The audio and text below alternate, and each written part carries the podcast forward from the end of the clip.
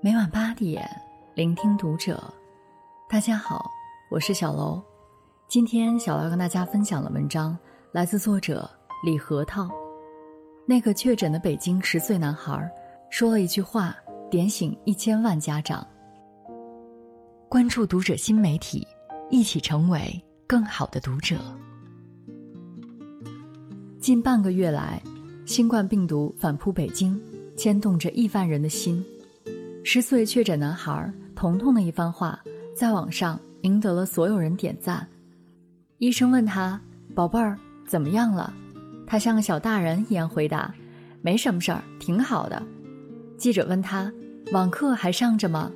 他回答说：“上着，用手机上。”爸爸在新发地买菜时被感染新冠病毒，彤彤也一同确诊了，父子俩双双被北京地坛医院收治。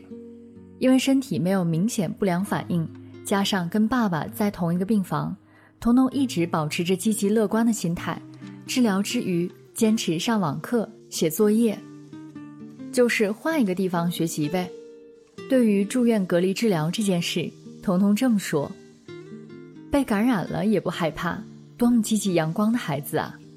更难能可贵的是，他并没有因为住院就放弃学习，还心心念念。”重返课堂，别人家的孩子怎么就这么自觉呢？想起不久前辽宁葫芦岛一位十七岁男孩，马上要中考了还不愿学习，沉迷于手机游戏，妈妈百般劝说无果，崩溃跳海轻生。一边是以病体坚持学习，一边是临近中考还沉迷于游戏，不由得让人反思。到底是什么决定着孩子的努力与否？《论语》说：“知之者不如好之也，好之者不如乐之也。”一语道破学习的三重境界：知、好、乐。家有学龄期的孩子，我们希望他乐于学习，喜好学习，而不是为了考试而学习，更不是为了逃避父母的责骂而学习。心理学上将这种不需要外界驱动、主动自发做事的行为称作唤醒了内驱力。那些拥有内驱力的孩子，不用大人催，将学习从“老师让我学，家长让我学”变成“我想学，我要学”的内在愿望。比如前段时间刷屏的屋顶男孩小通，因为为了考上梦想中的浙江大学。他每天五点起床，爬上屋顶听网课，只为蹭邻居家的网络。因为目标明确，所以动力十足。还有每天早上爬一个小时陡峭的山路到悬崖边上网课的杨秀花，因为家中网络信号不好，他怕耽误功课，每天带着馒头、包子、矿泉水到悬崖边，吹着呼呼的山风，坐在冰冷的石头上学习。一坐就是一整天，为什么舍得吃这么大的苦？杨秀花说，在当下，对于家庭贫寒的学生来说，读书是最好的出路。因为想考个好大学，所以再苦再难也要奋力一搏。被唤醒了内驱力的孩子就是这么上进，因为是发自内心的想要变好，哪怕家长没有要求，哪怕外界环境恶劣。都不能阻挡孩子自发努力的脚步。更重要的是，那些被唤醒了内驱力的孩子，成年后依然不放松对自我的要求，不断迈向卓越。李嘉诚坚持工作到九十岁，王健林每天四点就起床健身。《你的亲子关系价值千万》一书指出，内驱力。是君主、篮球巨星、商业领袖等世俗意义上取得成功的人，在已经坐拥权力、名声和财富之后，仍然能推动自己前进的东西。被唤醒了内驱力的孩子，不要任何外界的推动，也会主动自发的追求卓越。心理学学者李雪说：“正常发展的孩子，天然会对各种事情充满好奇心。”语文、数学、自然科学，其实都是孩子与生俱来想要探索的。所以每个孩子天然拥有学习的内驱力。可为什么我们教育孩子那么费劲呢？《孩子的情商》一书说，很多时候孩子没有做事的动力，其实是因为我们大人，包括老师，用过度的外在推力，伤害了他们的内驱力。家有内驱力受伤的孩子，只会让家长累，孩子怨，两不相欢。我小侄子所在的幼儿园没开学时，老师会布置一些家庭作业。一开始是做手工，比如做一个纸口罩为武汉加油，或者画一画新冠病毒，让小朋友养成勤洗手的习惯。因为这类作业比较容易，而且大人会陪着孩子一起做，小侄子觉得很有趣，完成度很高。后来老师开始布置学科作业，只读课本儿。计算加减法，书写拼音字母，这个年龄段的孩子不太理解抽象的计算，而且学习本就是一个枯燥的过程。小侄子学得很吃力，以至于一说作业就很抵触，找各种理由逃避。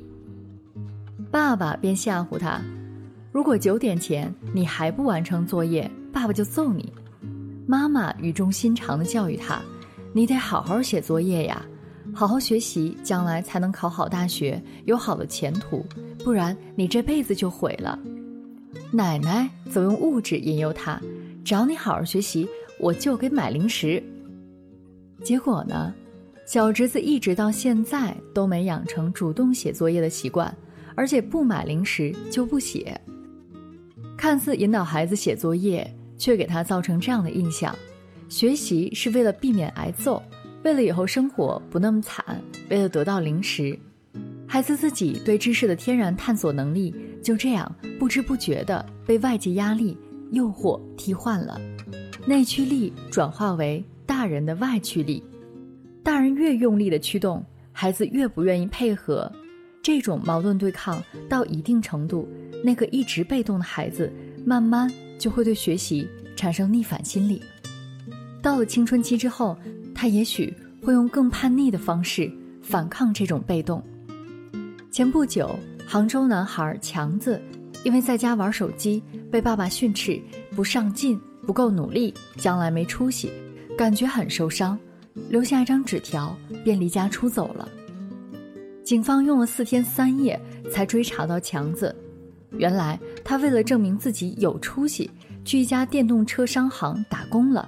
打算混点名堂再回去，所以你看，孩子本身是有上进心的，只是家长教育方式不当，孩子反而放弃了学习，转而用别的方式证明自己。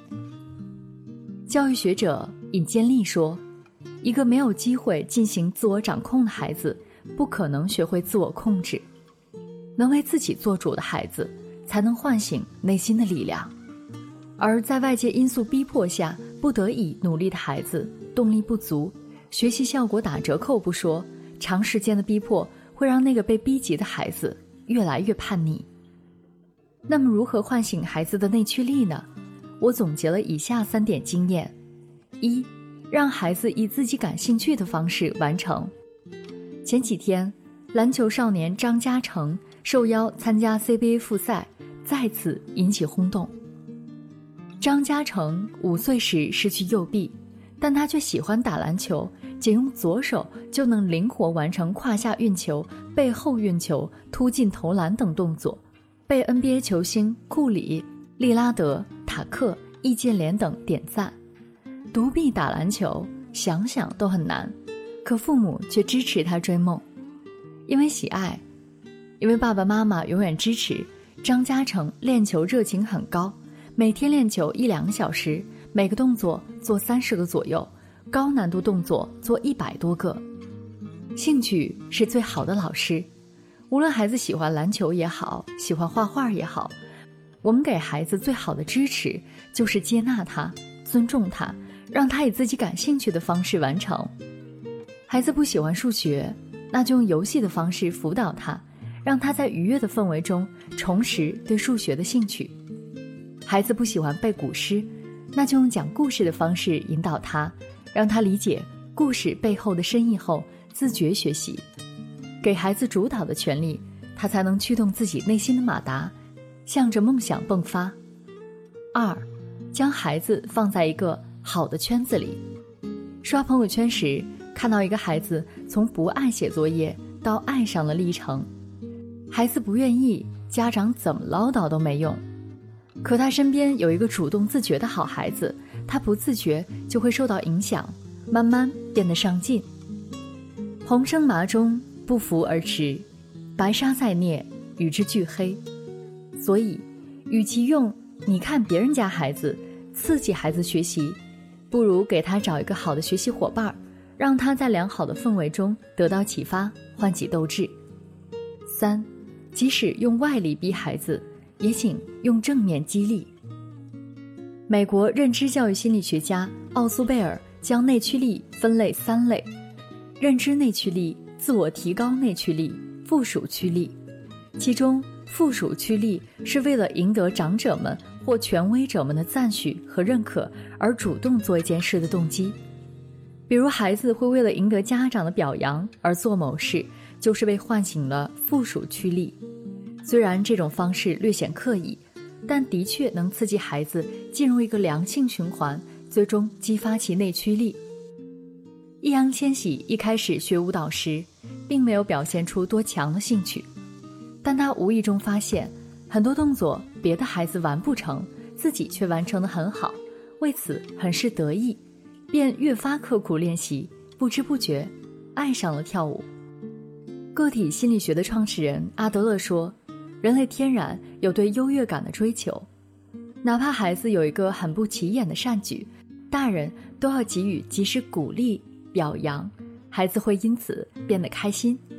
为了让这种开心延续下去，孩子会做更多更好的事，以期获得更大的鼓励，这就形成一个良性循环：做好事得到表扬，做更多好事得到更多表扬。当孩子不断的被允许。被肯定、被鼓励，驱动他不断变好变强的力量，便开始生根发芽了。美籍华裔教育专家华云博士说：“爱孩子和爱其他的真爱物件或宠物不同，真爱的物件或宠物要保留在身边，欣赏爱惜；可是爱孩子，却是为了有一天让他们离开我们，并时刻为他们的离开做准备。”当孩子成年后，作为一个独立的个体闯荡世界时，连接父母和孩子纽带的，不仅是血缘关系，更是他从原生家庭里得到的精神力量。那些被唤醒了内驱力的孩子，即使离开了父母，也能找到自己热爱并愿意为之付出奋斗的东西。你的孩子有一天终将找到了人生的意义，实现自己的社会价值。